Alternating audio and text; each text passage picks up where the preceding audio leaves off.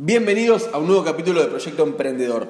Hoy vamos a estar contando la historia, Lucho, si te digo los dos países más ricos de todo el mundo en los últimos 30 años, ¿qué se te viene a la cabeza? Estados Unidos, China.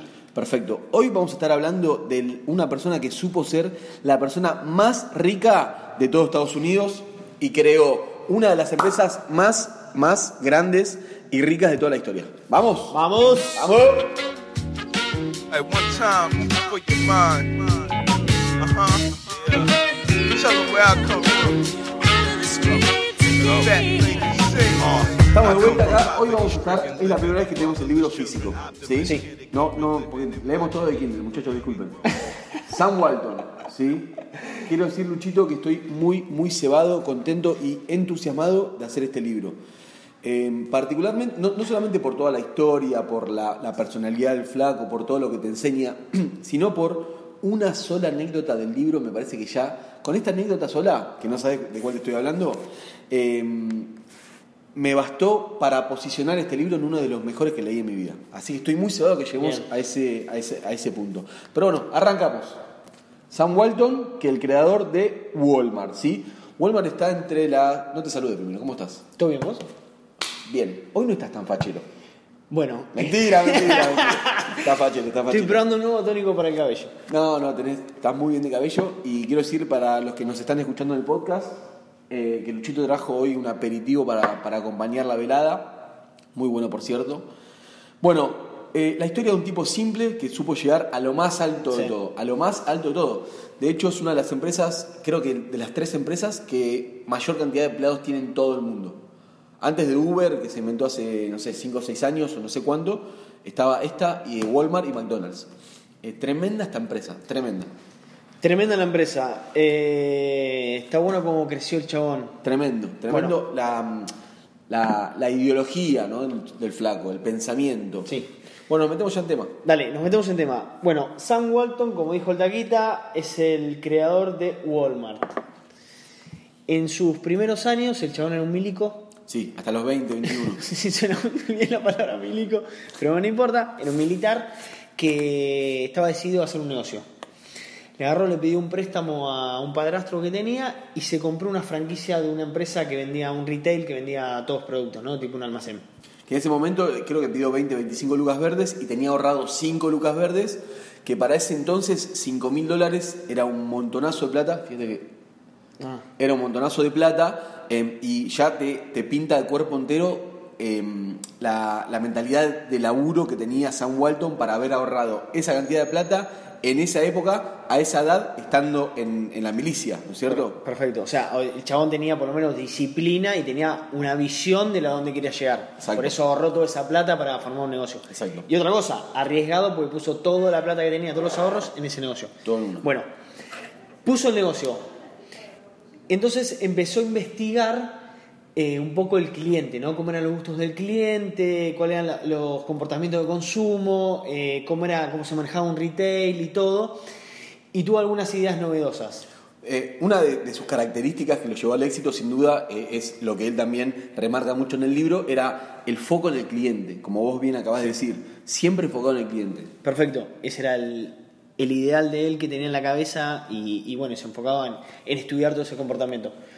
Entonces, ¿qué hizo? Eh, puso, tenía, por ejemplo, en un pequeño pueblo, que era donde vivía él, creo que era Arkansas, tenía un- el local, que era este almacén, y en la puerta puso una máquina de helados. En esa época era furor, no había, ¿entendés? Entonces toda la gente iba, compraba un helado, poner que el chabón iba a pérdida o poner que iba al costo, Al costo, dijo.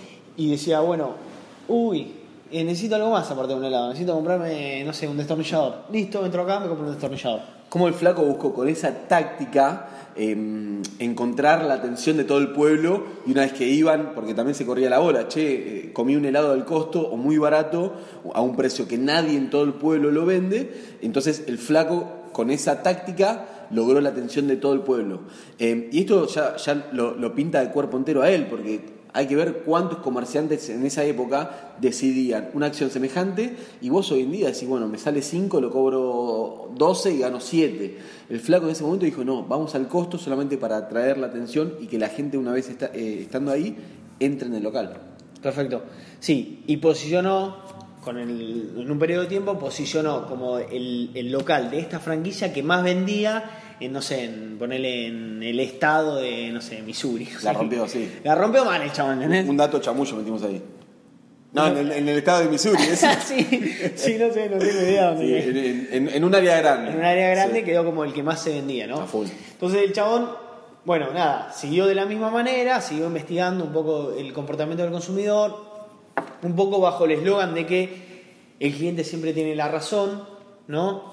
De qué es lo que necesita, ver las necesidades que tiene, o sea, creo que el fundamento más grande es que él quería que las personas eh, compren al, me- al menor costo posible. Eso, siempre ¿no? estuvo muy, muy enfocado en conseguir el menor costo posible. De hecho, eh, él cuenta que manejaba largas horas, o sea, la- manejaba toda la noche para llegar a un proveedor que le daba el mejor precio, compraba y se volvía en su auto manejando toda la noche solamente para conseguir el mejor costo. Tal cual. Y dice que mantuvo esta política durante toda su carrera y eso fue uno de los puntos fuertes que lo llevó a, Sí. a estar hasta, hasta donde estuvo, ¿no es cierto? Tal cual, tal cual. Y, eh, y bueno, nada, estuvo en esta tienda. En un momento, él cuando va a, a renegociar el contrato con el dueño, el dueño vio que le estaba yendo muy bien y le quiso cobrar una, una locura. Y ahí dice él que tuvo que dejar la tienda con un dolor extremo y que esa fue su primer gran elección. Todos los otros alquileres a partir de ese momento siempre lo buscó que sean larguísimos. De hecho creo que el, el posterior, el alquiler eh, posterior lo hizo a 10 años. Sí. Entonces nada, eh, esa fue su primer, su primer gran dolor y su primer gran este, aprendizaje. Perfecto. Y después nada, después eh, creo que viene con el primer Walmart. Viene con el primer Walmart, que también era como que vio que la gente buscaba descuentos. Claro. Entonces abrió el Walmart ofreciendo descuentos, una atención personalizada también, una atención eh, enfocada al cliente. Corregime si no, lo empezó a poner Walmart en, en zonas donde tenía mucho tráfico. Sí. O sea, tenía- creo, la anécdota es que tenía una- un hermano que era aviador y bueno, iban con, no sé, la avioneta que alquilaban y pasaban y se fijaban donde había más tránsito de, de autos. Exactamente. En ese lugar específico ponía el Walmart. Él dice que fue uno, el, el- el hobby más grande que tenía era la aviación y apenas tuvo unos mangos, se compró una, una avioneta y se pe- permanecía casi todo el tiempo en el aire buscando locaciones. Dice que ese fue uno de los grandes diferenciales que tuvo al éxito de Walmart, de estar siempre en la avioneta y buscar las mejores locaciones. Eso por un lado, por otro lado, como dijimos, siempre buscar el, el precio más bajo. Él, laburando él, o sea, metiéndose él en la tierra, em, negociando con los proveedores, em, manejando, yendo a, a lugares lejos, lejanos para conseguir el mejor costo em, y también el foco en el consumidor. Estas tres cosas fueron eh, tres pilares fundamentales de su éxito. Sí, y déjame, a ver si me ayudas un poco, pero creo que el chabón ponía eh, Walmart siempre en pueblos de chicos. chicos para hacerse referente en estos pueblos chicos. Entonces después se encontró con que un, un montonazo de pueblos chicos ya era referente, ya tenía un nombre y bueno, ya después empezó a, a- saltó a lo que eh, cada vez que abría un local ya era Walmart el referente. Sí. Y él mantuvo una política eh, muy interesante, eh, no, no- no utilizada hasta el momento, eh, que, era el, que fue lo siguiente. Dijo que él, por ejemplo, en, en dos tiendas con dos cuadras, tres cuadras de diferencia, el, el comportamiento de consumo de los clientes era muy diferente, difería muchísimo entre una tienda y otra, por más que estén eh, a dos, tres cuadras por más que estén a dos, tres cuadras, ¿sí? Entonces, ¿qué política introdujo él? Eh, no es que tiene un departamento de compras grande, porque uno se imagina, bueno, un- una marca con tanta cantidad de locales, que es un gerente de compra que, no, el flaco le da la responsabilidad a cada manager de local. Perfecto. A cada manager de local, y le decía, vos vas a ser el responsable de, de negociar con los proveedores y de comprar los productos que creas que más se van a vender en este local. Tal cual. Y nada, porque decía que tenía un local enfrente de la playa y a tres cuadras tenía otro que no estaba frente de la playa, que, el, que el, el consumo era muy diferente, porque a uno iban los locales, los que vivían en el pueblito, y otros iban los que estaban en la playa. Tal cual. Entonces, nada, hacía análisis permanente eh, basado en, en el criterio de los managers, eh, utilizaba, eh, digamos, sacaba conclusiones y esas conclusiones las iba trasladando a las otras locaciones. Sí. Entonces, esto se, se refiere a, a- a que trataba de dividir, o, o mejor dicho, de tercerizar las decisiones claves lo máximo posible. ¿sí? Perfecto. Imagínate vos un manager de local, que venga el dueño de la marca y te diga, che, vos vas a ser el encargado y vas a decidir qué productos se compran y qué productos no. Y dice que se basaba en un, en un lema que aprendió en, la, en, en su época de militar que decía, si vos le das responsabilidad a una persona, esa persona te responde tomando dicha responsabilidad. Está bueno. Tremendo, ¿entendés? Entonces el flaco le daba esa responsabilidad a esos managers. Sí. Me No pareció solo muy eso, eso. A ver, decime si, si no me equivoco, pero creo que el chabón también le da un porcentaje de las ganancias Mm. del local. O sea, con eso como que reforzaba un poco el sentido de que, bueno, laburo y también me viene para mí, ¿entendés? O sea, no estoy laburando solamente para otros, sino que me viene también para mí. Exacto. Bueno, perdón, No, no, eso Eh, al final del libro vamos a estar leyendo, él, él dice, bueno, porque al final del libro él se, se pone un poco melancólico, ¿viste? Porque estaba enfermo, medio como que avecina su muerte, y dice, eh, si tengo que resumir todo lo aprendido en este largo viaje, lo voy a resumir en estos 10 puntos, que los vamos a tocar al final. Y uno de esos puntos, y siempre hace hincapié mucho durante el libro, es, eh, antes que los clientes están tus empleados. Tus empleados es lo más importante que vas a tener. Porque si tus empleados no están bien, no, no te vas a tener que preocupar de tus clientes porque directamente no vas a tener clientes. Claro. Entonces, él, esa- esta política de brindar porcentajes a, a todos sus empleados habla, habla de esto, ¿no es cierto? Sí. Eh, bueno, este, ¿qué más tenemos, Luchito? ¿Cómo termina la historia? Que creo que se endeuda mucho el chabón Tenía por todo- toda todo- la cantidad de locales que tenía. Todo, todo, todo deuda. Dice que en un momento llegó a ser tan grande la deuda que ya era muy, muy, muy difícil, o sea, tenía miedo, por eso hizo, ¿qué hizo Sí. cuando...? Claro, como que le agarró medio cagazo porque la deuda era muy grande, entonces lo que hizo fue cotizar en bolsa.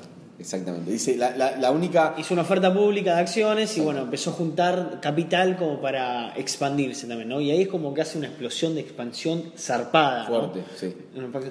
Escúchame, yo sabes que siempre eh, venía escuchando el, el libro, es el, no sé si será igual, pero digo, es más o menos el, el modelo de negocio de día por ciento, ¿no? Mirá. O sea, son, fíjate Mirá. que son locales chiquitos donde generalmente por ahí, eh, obviamente no, no es la infraestructura que tiene un jumbo, un coto, lo que sea, más un local chiquito donde los productos son básicos y de precios bajos y generalmente siempre tenés descuento en todo lo que sea y aparte el 10% lo encontrás en cualquier lugar. Están muy bien ubicados. Siempre están bien ubicados, o sea, y, y vas a cualquier pueblo y está día por ciento, ¿entendés? Sí. Que por ahí un coto no llega, ¿entendés? Andate, no sé, a Lobo, por ejemplo, un día por ciento de haber, no creo que haya un coto. Sabes, aquí, sabes qué vas a comprar, sabes qué te vas a encontrar. Tal cual. La oferta está muy marcada. Para aquellos que nos escuchan fuera de Argentina o fuera de España, porque creo que es una marca española, Día por ciento. Sí. eh, Día por ciento es un supermercado, bueno, como dice Lucho, similar al modelo de Walmart. Eh, eh, muchas ubicaciones, productos muy económicos, muchas ofertas. Sí. Em, Pero presencia en todos lados, eso es lo que digo. exacto, ¿Eh? Presencia exacto. en todos lados. Sí, no, la, la can- Y aparte como que está conectado el, el nombre con... Ya sabes que hay descuento, ¿entendés? Es día por ciento. Sí, tal cual, tal cual.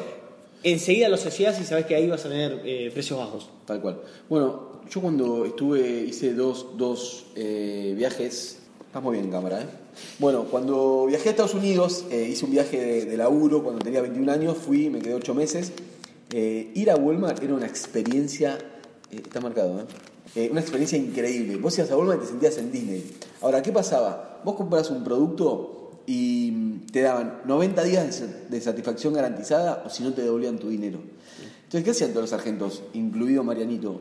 Ibas, ibas, eh, agarrabas una máquina de afeitar, LCD, PlayStation, todo, volvías al día 89, un día antes de los 90 con el ticket, che, mirá, no, no, no estoy conforme, lo quiero devolver. Perfecto, tú, tú, te devolvían la plata. Tremendo, boludo, increíble, era Disney, boludo, zarpado, boludo, zarpado. ¿Qué? Y veías a todos los argentinos, viste, con las caras caché, no estoy conforme. Los chavos ni se inmutaban, boludo, te daban ahí la plata. boludo. Increíble, boludo, increíble. Como, a tanto volumen, ¿no es cierto? Eso como que... Eh, bueno, voy a, voy a contar Ah, bueno, uno de los puntos también que creo que están en los últimos 10, el, pensamiento del flaco. eh, ah, el flaco era muy humilde, nunca estuvo muy conforme ni, ni, ni canchero con toda la exposición que tuvo cuando fue el hombre más rico de todo, de todo Estados Unidos. Él tenía una exposición que no quería, una exposición. Él andaba en, su, en, una camioneta con los perros atrás, muy humilde. Hizo mucha, mu- mucho- muchas obras caritativas.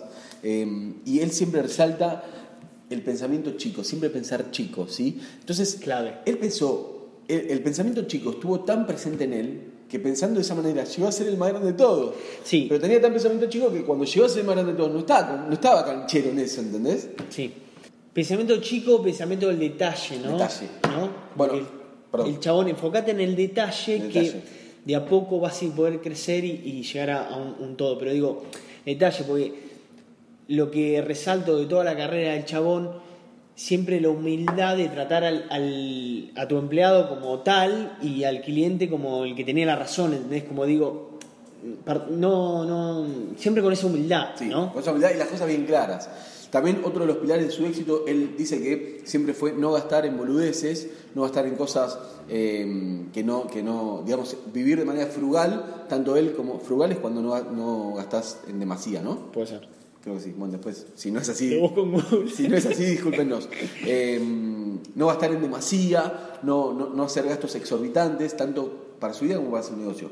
Y llegamos a mi parte favorita, Lucho. Me muero de esta parte. Sam Walton, te amo. Dice que él va a Brasil, conoce a dos empresarios grosos brasileros.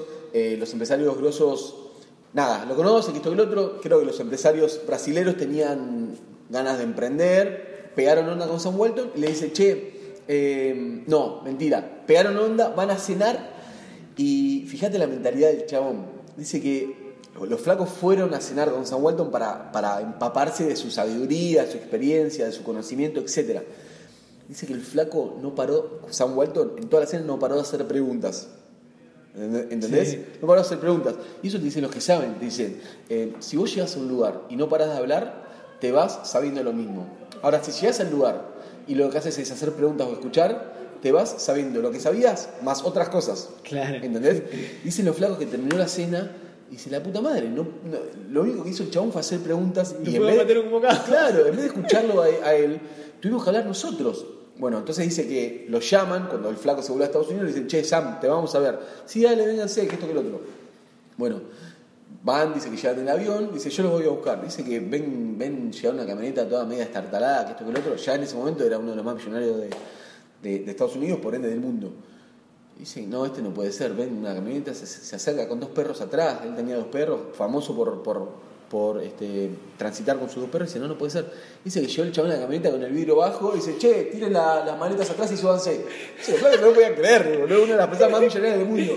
Bueno, ah, no, pará, me estoy confundiendo. Está bien, sí, lo fueron a ver, nada. Ah, no, eh, la, la primera reunión fue esta que te estoy diciendo. Ah. Lo fueron a ver al chabón, pasaron un fin de semana con el chabón y el chabón les estuvo haciendo preguntas todo el tiempo.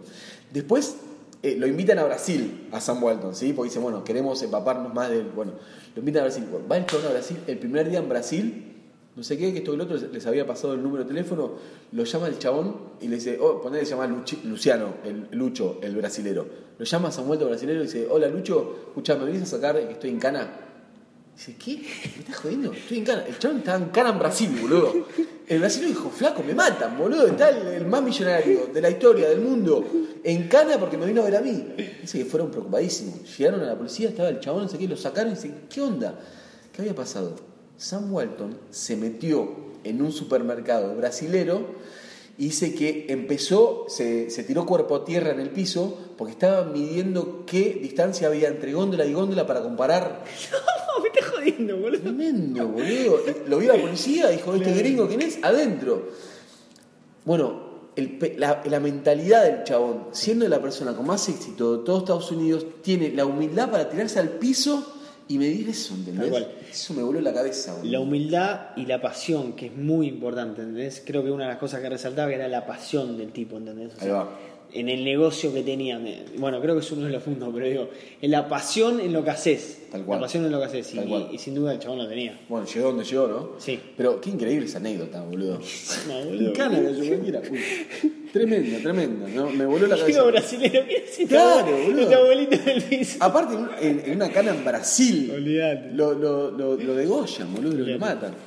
Vamos con los 10 mandamientos de Sam Walton. Exacto.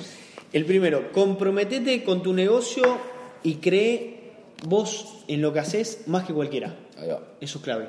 Enfocalo a cualquier eh, objetivo que te plantees en tu vida. Trata de convencerte vos más que los demás. Más que nada porque si necesitas ir a vender, si tengo un negocio y no necesito ir a vender, necesito por lo menos saber lo que hago y estar convencido. Si no me convenzo yo, no voy a poder convencer a los demás. Exactamente. Bueno, compartí tu rentabilidad con tus asociados, con tus, no sé, Empleados. con tus empleados, ¿no? Interesante, como para que ellos también se comprometan en el negocio, ¿no? No solo para que laburen por laburar, sino que laburen para el negocio porque realmente les trae un beneficio para ellos. La importancia que Es él- como más visible para ellos, Claro, la importancia que le daba él a los empleados la está poniendo de manifiesto en este punto. tal cual. Son más importantes que tus clientes. Recursos humanos, ahí. Ahí va. Motivalos. Motivá, no sé, a tus asociados, como a tus empleados, como a, no sé, motivá a la gente. Ahí va. ¿No? Comunica todo. Me parece que este punto no lo estudiaste mucho. Sí, boludo. Perdón, perdón. Es que es un punto de comunicación, que es básicamente todo, todo lo que... Me pasa que no, no- no sé todos mucho la comunicación, pero digo, el chabón tenía una muy buena comunicación con todos los empleados y con todo, toda la estructura de Walmart. Que es clave la comunicación. Dice que lo que no se dice eh, nunca muere. ¿Entendés? Si vos no decís las cosas. Shakespeare. Mariano Arias. No, realmente yo lo he puesto de práctica en mi vida. Cuando hablo las cosas siento un aliciente, boludo, como que se me. Fa, como que. ¿Viste? En cambio, si no hablo las cosas y la- me las quedo adentro, como que siento una carga, ¿entendés? Me parece Bien. que es clave la comunicación.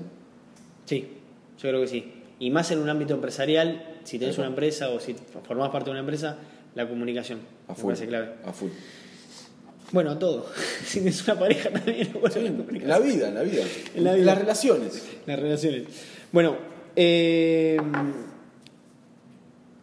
appreciate. Aprecia a todos los que hacen lo que hacen por la empresa, ¿no? Las personas que forman parte de la empresa, apreciarlo todo. Y un poco también cuando decíamos de que cuando haces un hábito y lo haces, premiate, ¿te acordás como decíamos? Premiar las pequeñas victorias. Premiar las primeras victorias, ¿no? Como que para otros, pero también para uno. Ahí va. Lo que celebrar los éxitos Ahí va. ¿Te adelantaste? ¿No? Adelante, adelanté un punto, sorry. Celebrar los éxitos. Eh, escuchar a cualquier persona de la Muy- empresa. Muy bueno. Desde la Más baja. La más baja, de la jerarquía hasta la más alta. Escuchar Dice- todos, porque todos tienen algo que decir. Claro, dice que el- el nivel más bajo de, de- de empleados o, o el más básico es el que mayor verdad tiene porque es el que tiene generalmente el contacto con los clientes. O si un vendedor, ¿a qué voy a escuchar un vendedor? No, es al que más tenés que escuchar porque es el que tiene contacto con los clientes y sabe lo que los clientes quieren. Tal cual. Muchos gerentes, mu- mu- muchas personas de la gerencia caen en ese error. Solamente escuchan a lo, a lo más alto, que de lo más alto no, no tienen ni idea qué pasa en el, en el campo, digamos. Tal cual. El otro día fue una charla de mi laburo y el gerente general hablaba con los gerentes de áreas, ponele, y una cosa, lo que le decía es ello, hablen con, con los empleados, con- porque ellos son los que tienen contacto con el cliente, a ver qué es lo que pasa. Claro, ¿no? Bueno, exceder las expectativas de los clientes. muy bueno. Está bueno. Me encanta ese. Eh, controlar tus gastos. Bueno, este, justamente el modelo de Walmart se trata un poco de, de control de gastos, de control de costos. Para vos poder dar un costo, para dar un precio bajo, tenés que hacer un control muy exhaustivo de los costos. Tal cual. Que era un poco lo que hizo el chabón. Después se transformó también, hizo mucho eh, análisis de logística y de gastos y de costos, de todo eso. Entonces, si vos tenés una buena estructura de costos, puedes hacer una competir en eso, ¿no? En precio bajo. Claro. Eh, nada contra la corriente. ¿Te acordás que dice esto? ¿De nada contra la corriente? ¿Qué? No, simplemente que no hagas lo mismo que hacen todos los demás. Ah, ¿No? ah, muy bueno. El chabón como que hizo lo de los helados y como que fue en Ah. contra de todo lo demás, ¿no? Muy bueno. Me encantó. Y ese es el último punto, el punto número 10. Grande Sam, mirá la cara de bueno que tiene, boludo. Sí, a mí, a mí, a mí me gustó, me gustó el libro. No me volvió No te loco. mató, no te mató. me mató. Me gustó, me pareció interesante la historia del chabón. Y me pareció copada traerla acá como para ver, no sé, un ejemplo de una persona exitosa, a ver cómo fue el camino, ¿no? Bueno, lo que hacemos acá, básicamente, analizar lo- los pensamientos, las acciones este, y los hábitos de las personas exitosas. Bueno, este fue un capítulo más acerca de eso. Sí, sí. Luchito, se nos va uno más. Se nos va uno más. Muy contento de cómo viene todo. Las cinco personas que nos están siguiendo en este momento, les agradecemos que se. Pero le- les voy a pedir algo: que se suscriban. Pero pará, Lucho, te lo están está escuchando. Te, Están te lo- escuchando. te lo está pidiendo Lucho, por favor. O sea, ¿cuánto es? ¿Dos segundos? Un segundo, Un segundo. suscribite por ahí, favor, suscribite, por favor. suscribite. Te lo pido. Si te suscribís, el próximo programa te decimos tu nombre al aire. y si no decimos ningún nombre al aire, es porque ya saben, no se suscribió nadie. Bueno, Taquita, Bueno, bro, un placer, como siempre, amigazo. dale. Nos estamos viendo y gracias a todos por mirar, por escuchar y nos vemos la próxima. Hasta luego.